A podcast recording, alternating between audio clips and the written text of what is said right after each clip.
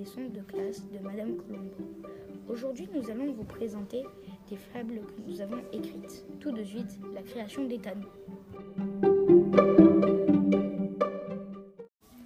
Au loin, on voyait la ferme avec le poulailler et un étang. Le coq boit à l'étang et se promène fièrement au milieu de la ferme. Une grenouille s'amuse sur le plan Le coq chante très fort pour que la grenouille ait mal aux oreilles. C'est tout de même lui le chef de la basse-cour. La grenouille le regarde bizarrement de ses gros yeux. Le coq commence à devenir rouge. Les poules arrivent et commencent à se moquer de lui. La grenouille rit à son tour et le coq est gêné.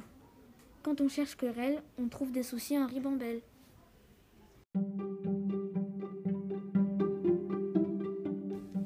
Et tout de suite, la fable de Louis qui parle d'un lapin et d'un renard.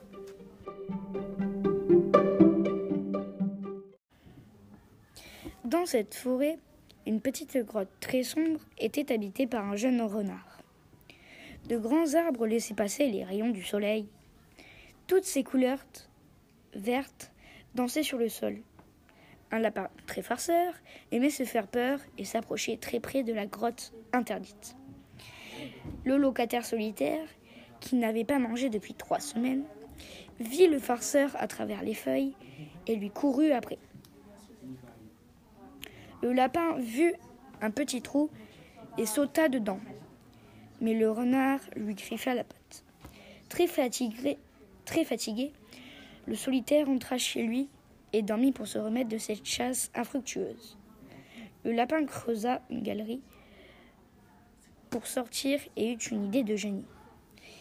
Il creusa un trou devant la grotte et réveilla le renard, qui lui fonça dessus, mais fit une grave erreur. Il tomba dans le piège du lapin, puis le farceur qui, sortait du trou s'enfuit et ne revit jamais. Puis le lapin continua sa vie. Il ne faut jamais se fier aux apparences.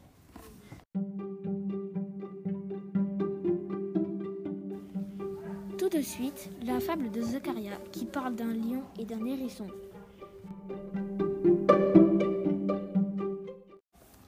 Dans la forêt de Wetland, comme chaque année, la fête battait son plein. Tout le monde était présent et heureux, quand soudain un hurlement survint. Les habitants reconnurent le cri, c'était le lion et sa meute. Tout d'un coup, ce fut l'apocalypse. Pendant que la terreur dévaste tout sur son passage et que les habitants essayent de sauver des personnes de la fête et essaient de les arrêter, un hérisson a la réputation de petit feignant. Avec des poils hérissés, a peut-être une idée. Il pense piéger le lion. Il se cache sous une feuille et attend.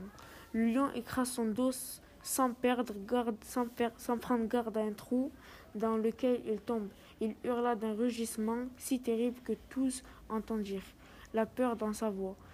Sa meute s'enfuit d'effroi. La fête reprit son cours et le lion resta piégé. Avant de partir, l'hérisson a dit Ce n'est pas le physique qui compte et qui s'y frotte s'y pique. Il devient le plus fort de la vallée et personne ne verra cet exploit.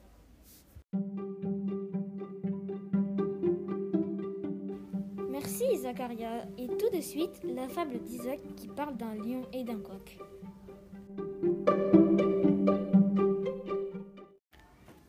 Un jour, le coq était avec ses amis dans le wetland, une forêt très humide. Le chef de la basse de cour marche avec ses amis tranquillement. Il s'amuse. D'un coup, le lion sort et va les poursuivre pour aller les manger. Le lion mange deux coqs. Les amis du chef de la basse courent vers la ferme et ils se cachent. Le lion reste devant, devant et tente d'entrer un grand coup de griffe. Les chasseurs arrivent, le chasseur arrive et tue le lion qui tentait d'entrer dans la ferme pour finir son repas. Le les coqs vivants pleuraient pour les amis perdus. Ils étaient très déprimés. La vie est très cruelle pour ceux qui sont chassés. Les amis du lion en sont aussi témoins.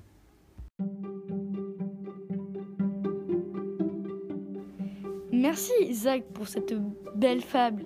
Maintenant, nous allons passer à la fable de Sylvain, celle d'un hérisson et d'un renard.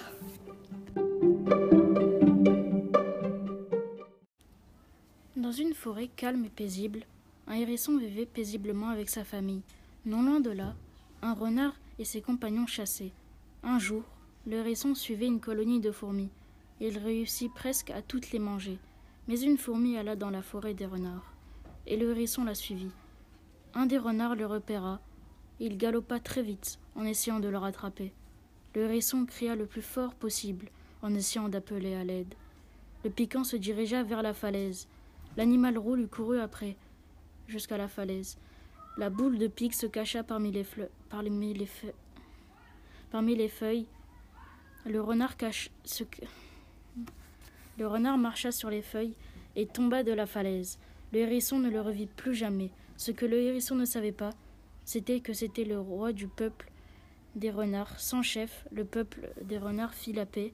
Le renard se réjouit et retourna chez lui avec sa famille. Et il vécut heureux et paisiblement. Qui s'y frotte, s'y pique.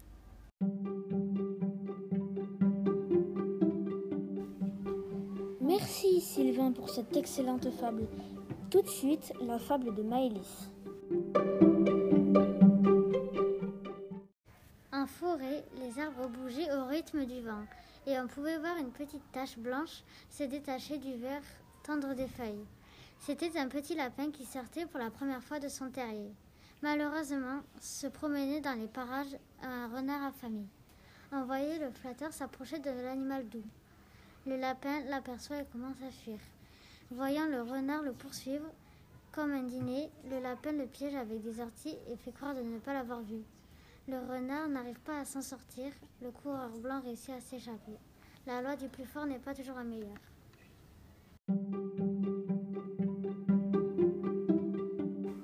Merci Maëlys pour cette excellente lecture. Maintenant, voici la fable d'Ajar.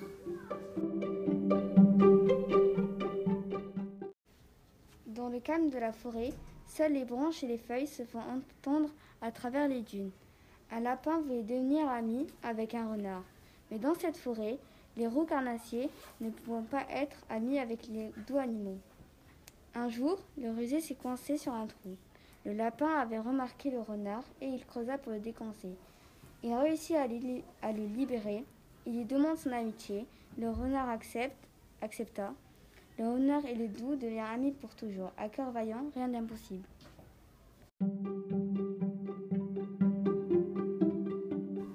Merci. Merci. Merci.